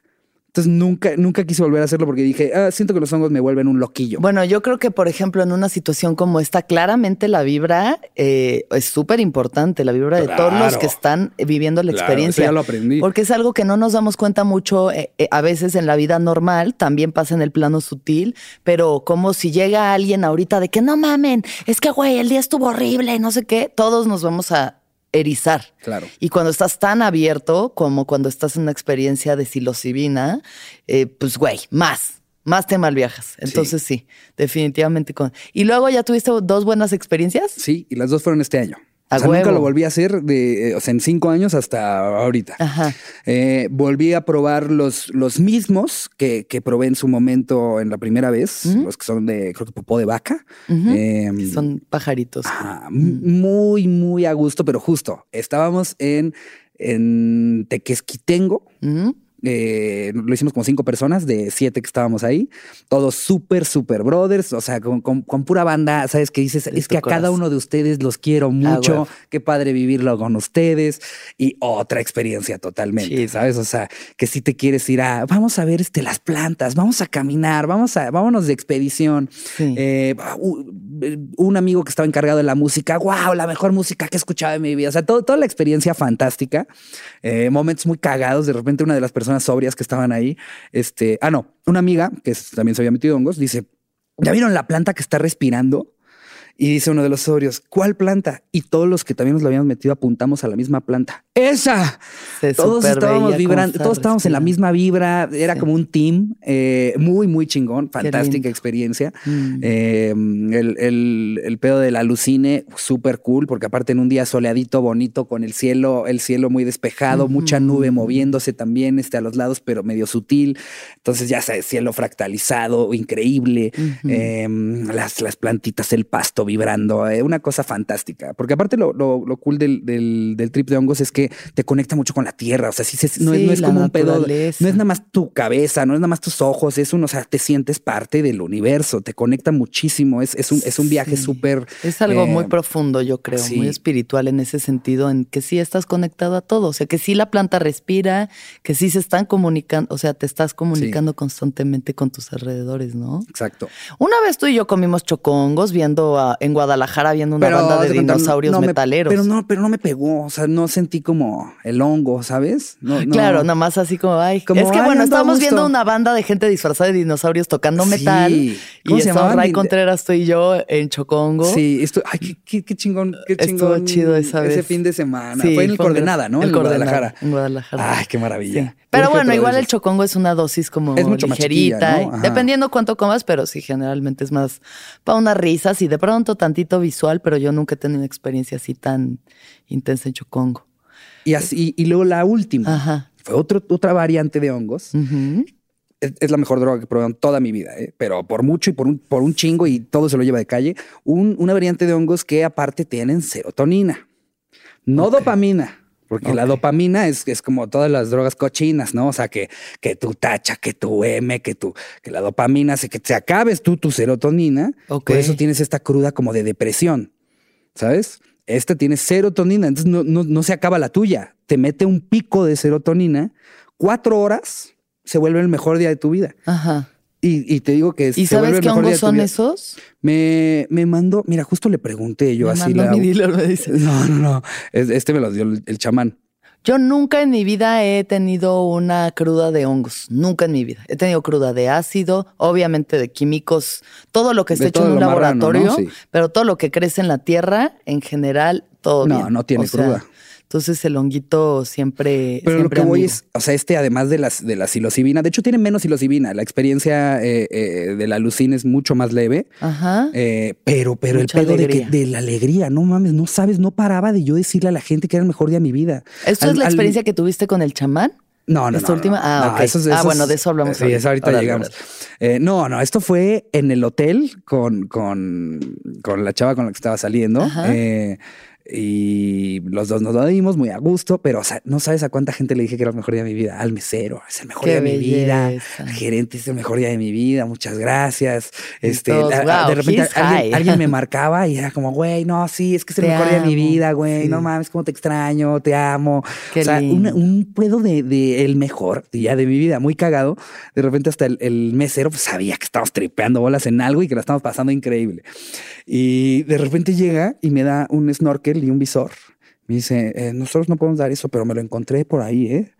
Yo, no manches. No, hombre, no, no, no sabes lo que fue. El mar, claro, me meto, me meto al mar y empiezo a ver a todos los peces y, o sea, momentos de felicidad de wow, ahí hay, ahí hay un pez payaso, ahí hay un tal, y luego momentos de miedo de no mames, ahí hay una morena, que, pero tú sintiéndolo a otro nivel, como nunca había sentido nadar, como nunca había sentido la presencia de animalitos marinos. No, no, no, el mejor día de mi vida. O sea, incluso después de que se me bajó, te puedo decir que ese es el mejor día de mi vida. Qué belleza. Entonces, no, no, o sea, eh, por acá les dejaremos el dato de cómo se llama porque son audios. Ah, eh, ok, bueno, luego, luego me cuentas. A... Me cuentas a mí, o sea, tampoco de todo tenemos que compartirlo. Ok. Este, entonces, ok, qué bonito. Sí, hongos siempre bien. Don't panic, it's organic. Ahora. Exacto. Me contaste que venías de este viaje de me voy a, vivir al bosque, ya no quiero saber nada de nadie, fama, fortuna, miles de comentarios, miles de personas opinando tu vida y entonces buscas asistencia en un chamán. Sí. Cuenta. Sí. Eh, y aparte, aparte fue muy cagado porque... Ah, ¿Ya habías tenido experiencia? ¿Tú fumaste sapo? Sí, pero no lo hice bien. Ok. Pero no lo hice bien. De hecho, de hecho, eh, eh, me pasó parecido con el, con el en esta, eh, esta vez, pero, pero, pero ahora sí corregí. Esa vez del sapo. Eh, ¿Qué pasó? Pues no lo pude retener. Ok. Me lo fumé y como a los tres segundos empecé a toser. Ya. Y pues así que digas, es una dosis barata, pues no. Nada más fue como, pues intenta irte. Casi que hasta yo me forcé a, sí, sí me estoy yendo, sí me estoy yendo. Y no me fui bien, no me fui bien. Se sintieron más como si me hubieran dado un masaje de alma. Así como, ah, como tantito, ah, pero no te soltaste. Ay, qué rico y así, pero pero no, con el tepescohuite ya vi en serio lo que era el trip de DMT. Ok. Ahora sí ya me tocó el, trip trip. Em, ¿Y qué Entonces, pues probé, probé esa vez el, Pero fíjate que cuando probé el sapo, aunque no tuve la experiencia de DMT cabroncísima, sí sentí este pedo de como las dos semanas posteriores en las que tantito te reventó tu glándula pineal y que andas como... Súper ando distinto. Ando... estas semanas como que he estado bien, ¿no? Eh, eh, ese pedo sí lo tuve. Pero con el tepescohuite, no, ahora sí ya me tocó conocer a Dios, ver el cielo. Eh, ¿Conociste a Dios? Pues, pues no, no, no, no la conocí. Eh, por cierto, mujer, ¿eh? Por cierto, era, era una, es una cosa muy extraña. Es, que es muy cagado porque cuando le cuentas a la gente tu, tu viaje, sí suenas como loquito. Pues mira, aquí estás en el viaje. Exacto. Aquí estás, si en algún lugar no vas a sonar como un loco, es aquí. Pues, pues, a ver, haz de cuenta vamos paso por paso. Entonces, fumas en unas cascadas. Ah, sí, a ver, de entrada nos fuimos a un, a un, este, a un eh, híjole, no sé si llamarlo templo, eh, eh, porque, porque es que sí, todavía se le llama templo porque sigue activo y todavía se hacen rituales ahí. Pero es una, son unas cascadas. Em, que datan a, hace ocho mil años, cuando todavía se hacía ahí este, los rituales. y, pues en fin, voy, voy con el, con el chamán, voy con su ¿cuál es la palabra? De la persona que te arma como, eh, digamos, como el que hace la poción. Eh, eh, o sea, va el chamán como con una especie de asistente o como de facilitador, como... Va él con su con su aprendiz y aparte con, con el. Ay, es que cuál es la palabra. Es como si fuera boticario, pero de chamán. No, pues eh, no sé. Ya, ya, no me la sé, amigo. Con el güey que, la persona que prepara, eh, la medicina. Exacto, que prepara la medicina. Y pues lo, lo que haces es, es primero meterte a la, a la cascada y encontrar en dónde lo quieres hacer, dónde te llama hacerlo, porque está lleno de puras piedras como cuadradas y como sillas, y tú tienes que sentir en dónde. O sea, primero explóralo y tú me dices en dónde te quieres, te quieres ir. Entonces, pues ya voy, pues, pruebo todas las distintas sillas de adentro de la cascada y acabo en una especie como de casi camastro acostado, en la que me queda bien poquito de la cara por fuera del agua, porque yo lo que quería era como aislarme un poco. Eh, me habían dicho, lo puedes hacer ojo abierto, lo puedes hacer ojo cerrado pero pues yo quería, yo quería pues más que nada como la experiencia de irme a otro planeta, no como de, ah, sí, vino aquí en donde estoy yo un jaguar a decirme algo, no, yo quiero irme a otro planeta, ¿no? O sea, quiero ver, quiero ese drip del que me han contado. Y entonces, este, pues ya, me acuesto ahí, me doy mis llegues y... O sea, de repente, de hecho me acuerdo que el último llegue ya ni siquiera ya ni siquiera sentía yo que estaba fumando la pipa. O sea, sentía que era como una flauta y rara que estaba yo tocando. y ya cuando él me vio los ojos, creo que ya está. Me voy y, híjole, fue, no, no sé en qué parte no tenías ya cuerpo, te deshiciste, o sea, se deshizo tu conciencia del de lo material. Y, iba y regresaba, a ratos volvía a sentir mi cuerpo. En un principio sí, me voy, me voy a otro planeta y ahí es donde te siento que, eh, te digo que, siento que, empiezo a hablar con Dios. Una cosa como media rara, eh, era como si fuera un caleidoscopio, pero como que el centro parecía una vagina. Ok. Como que, como que así, y de ahí empezaba a salir como todas las flores y toda la fractalización de los colores y eh, pero pero esa madre como que abría y cerraba y sin decirme palabras estaba teniendo una conversación conmigo, ¿sabes? O sea, yo, yo entré buscando respuestas. ¿Qué hago? ¿Qué tengo que hacer? Eh, ¿Cómo me puedo sacudir estos miedos, estos, estos, este, eh, estos demonios que traigo?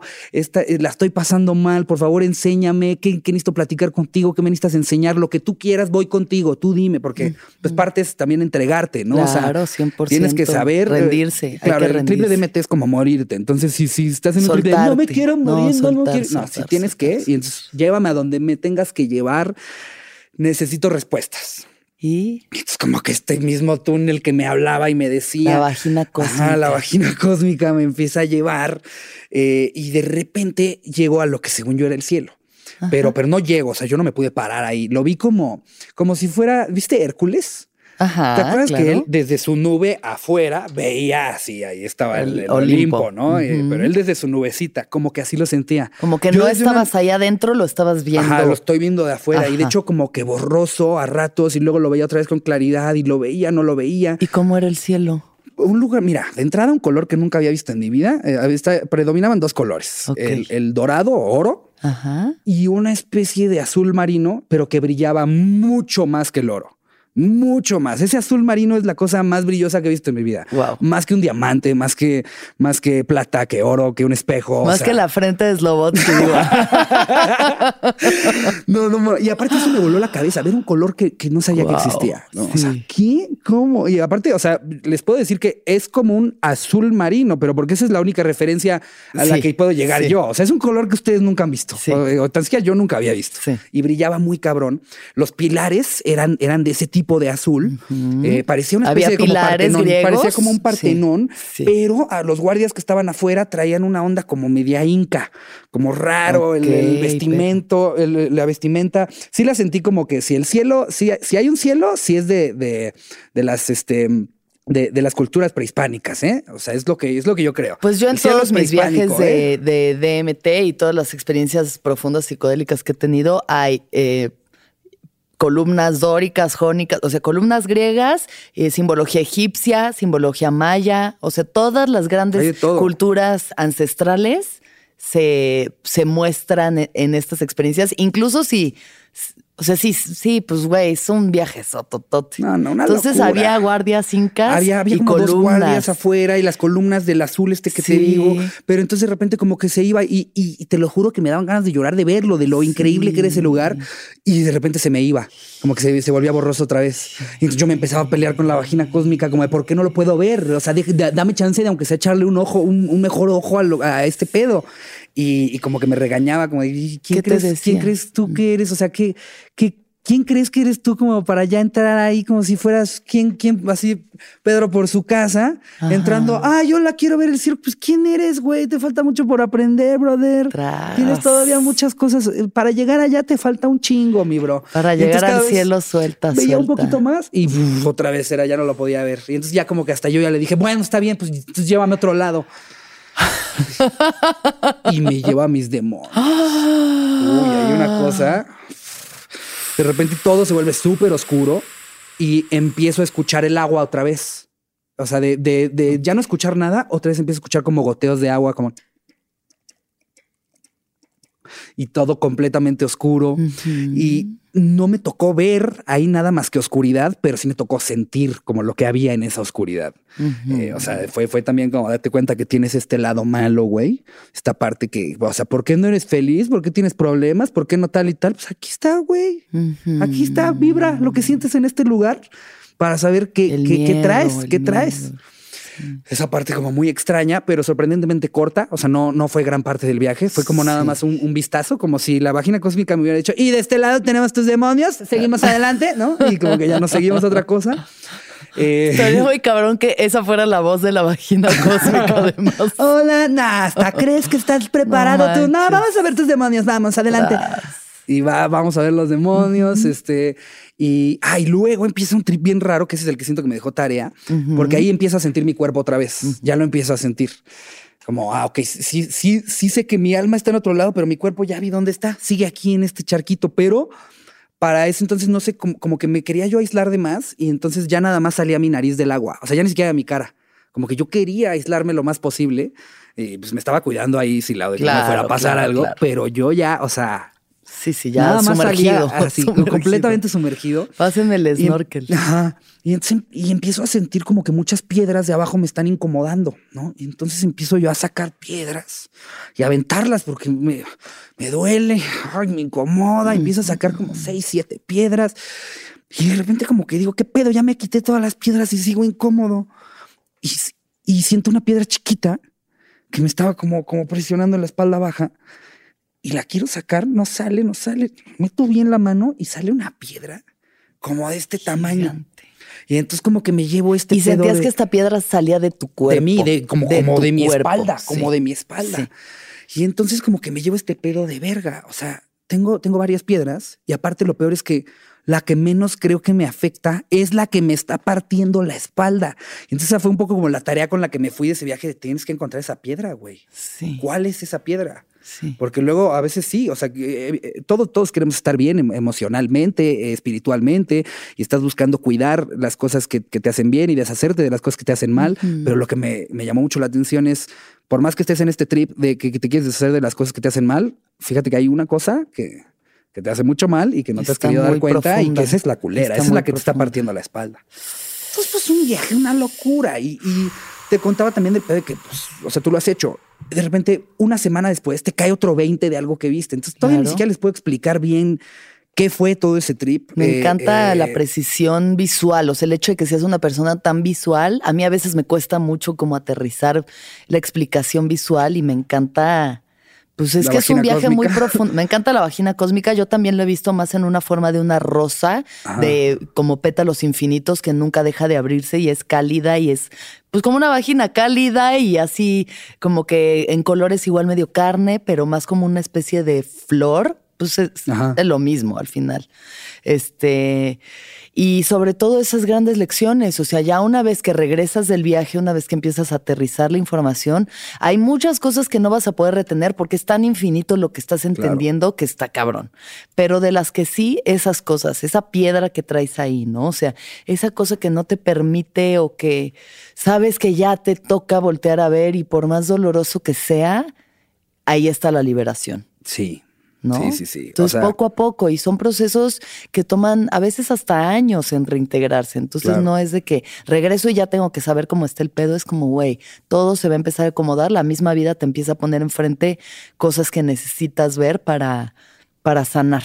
Y tú, tú has hecho DMT varias veces, ¿no? Yo he hecho 5-meo DMT, que es el sapo, el bufo alvarius, y el tepescohuite es DMT. Entonces hay una parte de la molécula que cambia, pero sí. Ok. Y DMT lo he hecho en ayahuasca. Es que tengo, tengo una duda, porque yo nada más he tenido, en realidad, digo, la del sapo no siento que siquiera la contaría como experiencia.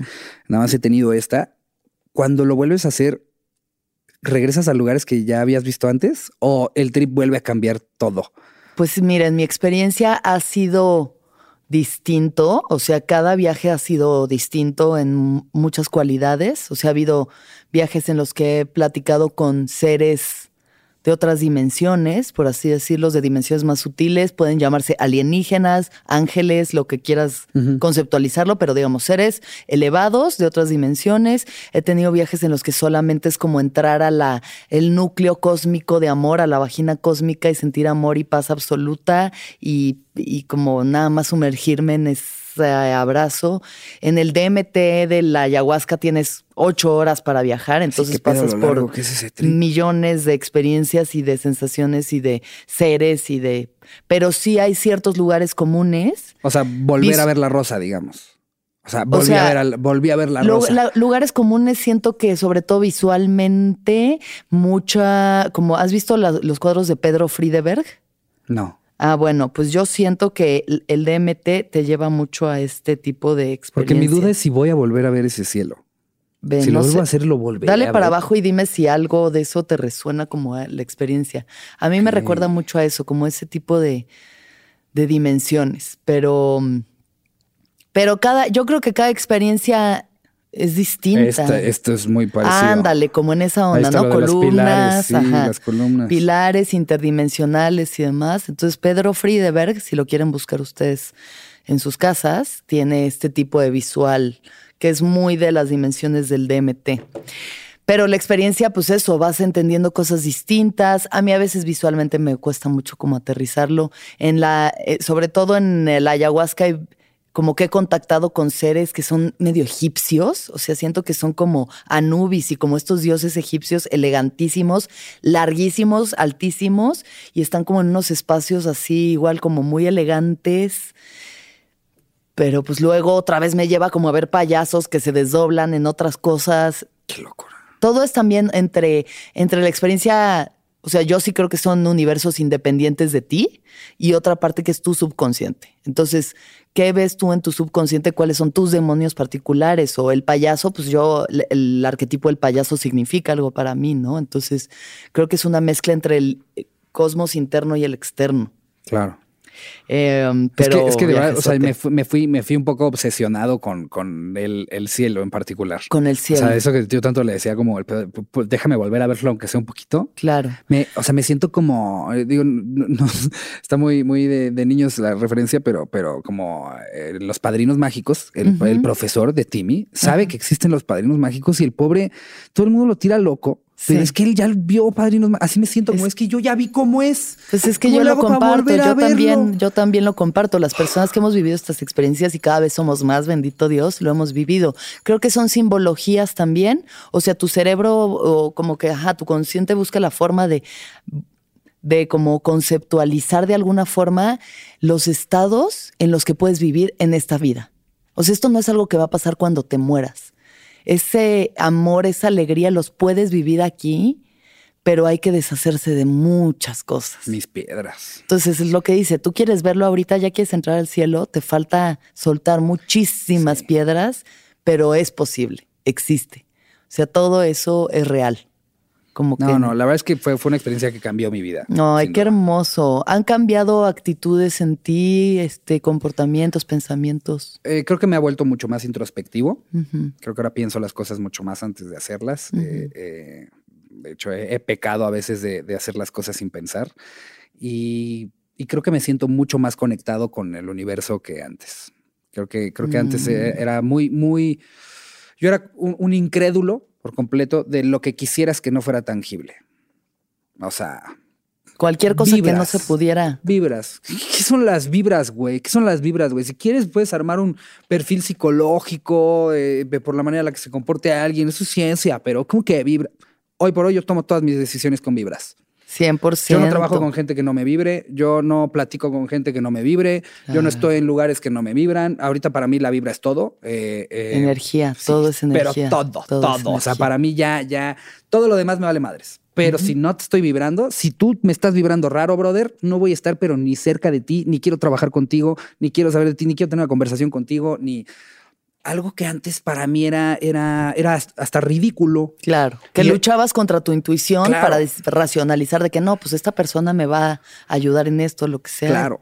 O sea, me, ayudó a ver que hay, conocimiento en otros planos. Sí, muchísimo. Hay, muchos planos, amigos. Hay, muchos, planos. Y, a veces eh, eh, no a veces, sino más bien, lamentablemente mucha gente se muere sin haber explorado ningún otro plano más que el, el literal que tienen aquí toda su vida. Pues bien dijo Jesucristo y como Jesucristo muchos de los grandes maestros espirituales, hay que morirse en vida para realmente vivir.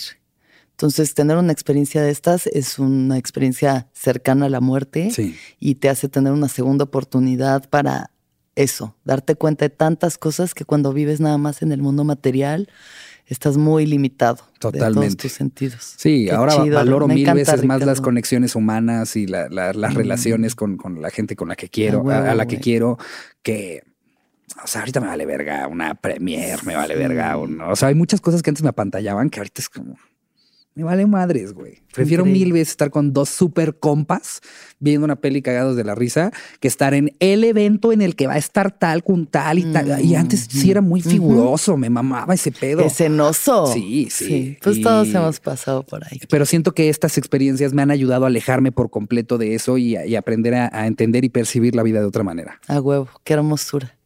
Oye, finalmente quiero tocar un tema contigo que yo sé que es un tema delicado y quiero hacerlo con todo el respeto posible, eh, pero es algo que también ha sido parte de tu vida y parte de la vida de muchos porque hemos pasado por situaciones así. Esta relación que, tú, que tuviste, una relación que tuviste con otra querida amiga, querida comediante y colega, y que son relaciones en las que uno entra con las mejores de las intenciones y luego lo que va pasando ahí pues se pone caótico. ¿Qué has aprendido de tener una relación que hoy en día categorizaríamos como tóxica? Pues, híjole, ¿qué he aprendido? ¿Qué has aprendido ya ahorita en retrospectiva? Digamos? Creo que, creo que fue una relación que los dos debimos de haber soltado eh, eh, mucho antes del momento en el que la soltamos. de, permitimos permitimos violar algo bien bonito que tuvimos. Sí. O sea, porque, porque un rato en el que tuvimos algo bien chingón. Eh, eh, creo que aprendí muchísimo de ella. Creo que yo también le enseñé mucho a ella. Creo que compartimos este, eh, momentos increíbles que ni a ella se le van a olvidar, ni a mí se me van a olvidar. Y, fuimos necios. Sobre todo, creo que no hay que ser necios en las relaciones. si, si, si algo no, no jala, si algo no fluye, si algo no se está dando, pues, pues no, hay, no hay que ser tercos, también hay que saber, hay que saber soltar las cosas y, y, y, dejarlas, dejarlas en un momento en el que no, no, no haya tenido que ser en, la decadencia total de, de, esa, de esa misma relación. A mí lo, lo más triste que me parece de, de, de esa experiencia es, es que eh, haya pasado tanto tiempo en el que la relación ya no era la misma y ya eran faltas de respeto a diario de las dos partes, o sea, tanto de ella a mí como yo, yo a ella, ya, ya no nos respetábamos, ya, ya eh, nos estábamos aferrando a un amor que nos teníamos, pero cuando todo lo demás ya no estaba jalando y nos estaba haciendo mucho daño a los dos. Entonces creo que hay que aprender a soltar. A mí me habría encantado eh, eh, poder poder haber terminado esa relación en un momento en el que me hubiera quedado con todo el amor y el cariño a una persona que me enseñó muchísimo y que me cuidó y que me impulsó y, o sea, tuvo un rol en mi vida muy importante y lamentablemente pasó tanto tiempo de tantas chingaderas que nos hicimos y que nos pasaron y que dejamos que, que, que que también nos pasaran, porque también hubieron cosas externas que destruyeron esa relación. Eh, creo que si lo hubiéramos soltado antes y hubiéramos, y hubiéramos intentado llevarla hacia, hay que tener una amistad chingona eh, por el amor que nos tuvimos, ah, me habría encantado poder conservar a, Marcela en mi vida y pues lamentablemente nos dimos en la madre hasta el punto en el que creo que ni ella quiere saber de mí ni yo de ella. Sí, ya sé, se, se pone muy cabrón, o sea, yo viví una experiencia justo tan parecida en ese sentido, algo que empieza con este enamoramiento, esta belleza y este crecimiento y de repente lo sueltas sabiendo que no te está haciendo bien, pero hay como una conducta adictiva, como una codependencia que te hace regresar. Eso, codependencia. Y donde ya estás, o sea, yo a mí yo le agradezco profundamente a, en este caso es Chris, eh, que tuvimos una relación que terminó pues Sí, en eso, güey, de que yo ya arañando las paredes diciendo necesito algo que me saque de aquí y eso fue parte de mi despertar espiritual. Entonces también creo que, pues en esa oscuridad, en esos demonios que uno puede ver en sus viajes o en su vida real, también viene el, decir, bueno, suelta, ¿no? Totalmente. Aprende a soltar y gracias a esas experiencias y esos grandes maestros de la luz y de la oscuridad, uno también se vuelve quien es. Entonces, qué chido que, que, lo veas así, me da mucho gusto. Bueno, amigo, eh, Te voy a hacer unas últimas preguntitas. Claro, yo estoy, bien a gusto. me mama platicar contigo. A mí eh, Eres una persona siempre. interesante, muy sensible y aparte, este, y, agarras este pedo en el que estoy ahorita que, muchos luego me tiran a loco. Me encanta. Ya sabes que siempre ha sido increíble platicar contigo. Eres eh, sumamente brillante, muy adelantado a lo que podría ser tu edad, pero eso es solo un número y es relativo y, y que no dejes de explorar tu mundo interior y exterior. Nunca. Sí, gracias. A ver, amigo, entonces, unas preguntas rápidas. ¿Cuándo fue la última vez que lloraste? La última vez que lloré. Eh, pues de hecho fue un poco reciente. Yo creo que chance la semana pasada. Ok. Sí.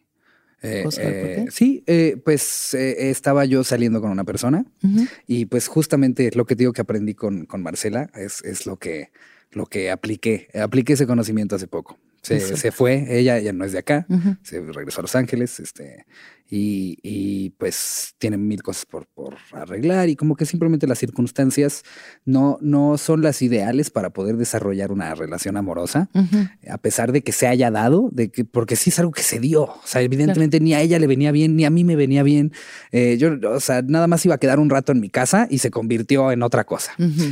Pero pues entre que no sabe qué rollo cuando regresa, que no, pues yo, yo dije, creo que mejor hay que dejar que las cosas fluyan sí. y, que, y que las circunstancias sean las correctas para cuando se tenga que dar y no, y no, y, no justo permitir eso, que el distanciamiento y las inseguridades y las cosas que presenta el no poder estar con una persona con la que, o sea, estás, pero no estás, pero esta, esta confusión extraña.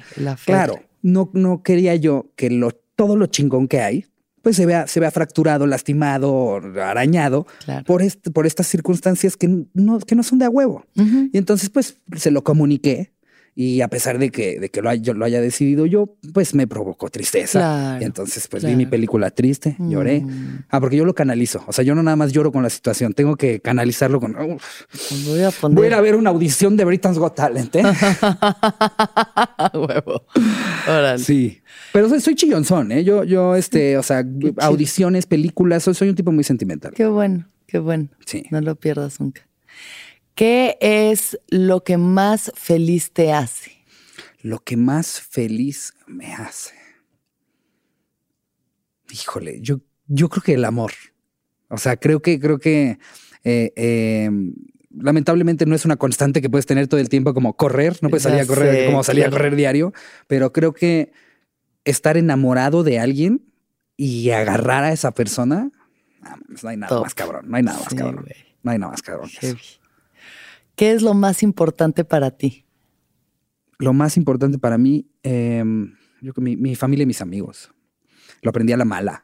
Justo te digo que cuando andaba yo de es que va a ser la premier de tal y es que la alfombra de no sé qué verga. Te salió un cuello, aunque no trajeras polo, te salió el polo. Me volvió a salir el cuello. me pasó con el stand me volvió a salir el cuello, justo, justo me salió se empieza a hacer así como de Jurassic Park, se te empieza a hacer un cuello de polo, ¿no? Justo, me volvió a pasar. Y hace como tres cumpleaños junté a, todos mis amigos eh, eh, para hacerles de cenar en mi casa y pedirles una disculpa a cada uno por no estar, porque no estuve en cumpleaños, porque se me olvidaron sus cumpleaños, porque y aprendí a la, a la mala como, como siempre, como, como siempre me toca, lamentablemente, aprenderlo a las cosas a la mala. Al principio así es, luego sí. ya. Eh, eh, que puta, o sea, mi, mi gente, o sea, mi gente, gente, los que me conocen toda la vida, los que me quieren por quien soy, los que han estado ahí toda mi vida, eso es lo más importante que yo tengo. A huevo. Y finalmente, ¿qué piensas de la muerte? De la muerte. Fíjate que nunca le he tenido miedo, ¿eh? nunca, nunca he tenido este rollo de no me quiero morir. y, de hecho, eh, no sé si tú vas a hacer lo que siempre todos de, ay no, toca madera, hombre, pero yo siento que me voy a morir pronto. Sí, aparte tengo un sueño recurrente, muy recurrente, que me muero en un, en un accidente en la carretera, como por ahí de mis 27, 28. Ok. Pues bueno, ya veremos qué pasa. Y, no me, o sea, no me, me tiene como sea, ni tampoco la decreto, ni, tampoco soy los que les fascina la muerte. Sí, me voy a morir. Ni soy el, que no, nunca me quiero morir. Creo que va a pasar cuando tenga que pasar. Eh, pero sí, sí tengo presente que es algo que puede pasar mañana. Entonces, pero sí sabes que incluso a veces esos sueños son como avisos para justo para que no pase. El otro día no sé qué estaba leyendo o escuchando, como la historia de un hombre que dijo que venía con su mujer en el coche escuchando una canción. Le dijo, esta canción es la que van a tocar cuando me muera. Eso le dijo. Y que luego, no sé, ay, ¿cómo habrá sido? Si tuvo como una regresión en hipnosis en la que venía en un coche y escuchaba esa canción y chocaba. Entonces hay como ahí saltos cuánticos del tiempo en los que pues hay cosas que te pueden avisar incluso. Ah, pues no estaría, tiene que ser bueno, una premonición que sea, un aviso, sí. pero, pero sí tengo claro que me podrían, o sea, ahorita me puedo tropezar afuera de la calle y que me puede pasar un camión por encima y me muero. O sea, yo, yo, tengo muy presente que la muerte está a la vuelta de la esquina en cualquier momento y ahora más que nunca intento llenar mis días de, cosas padres. Ah, eh, sí tengo mejores días que, que, otros, pero sí intento que, que diga, si me muero mañana, Hoy tuve una plática verguísima con Alexis de Anda y no lo hice por, por fama, no lo hice por, por este, quedar bien, lo hice porque es una persona interesante, porque quiero estar teniendo esta conversación y al rato eh, voy a ir a, Cañitas con Carlos Trejo para, un, live que vamos a tener a ver si no se mueren del susto y digo, pues por eso, para, para llenar mi día de, de, cosas interesantes, de vivirla pasándola bien, este, dejar de ir a, cosas, a, lugares y a cosas que no me gustan. Eh, entonces la tengo muy presente, pero creo que eso es algo bueno. Me encanta. Ay, muchas gracias Ricardo, de verdad, desde el fondo de mi corazón, gracias por tu amistad, por lo que compartes, porque hay, haces tan feliz a tanta gente que creo que eh, ese buen karma se te regresará multiplicado. Esperemos tengas una vida larga y próspera y si no, tampoco pasa nada. Gracias por estar aquí en el viaje. Gracias por la invitación y que todos los seres sean felices, que todos los seres sean felices, que todos los seres sean felices. ¿Escuchaste el viaje? Suscríbete en Spotify, Apple o donde estés escuchando este programa. Ahí encontrarás todas mis charlas pasadas y las futuras. Si te gustó el viaje, entra a sonoromedia.com para encontrar más programas como este y otros muy diferentes.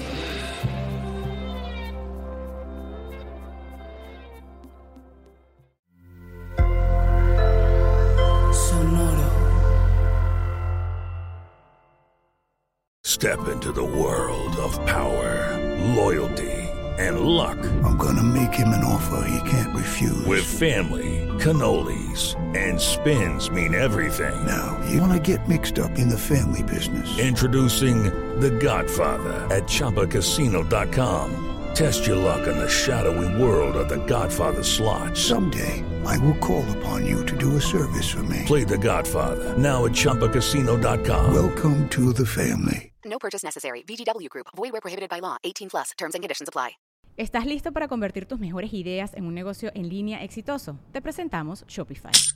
Tal vez no lo sabías, pero nuestro podcast More Than Mamis es un negocio y lo empezamos por supuesto para desahogarnos y hablar sobre la maternidad, no para convertirnos en expertas de ventas y del e-commerce. Así que sí, necesitábamos ayuda para vender nuestro merch y poner en marcha nuestra tienda. ¿Y cómo suena con Shopify?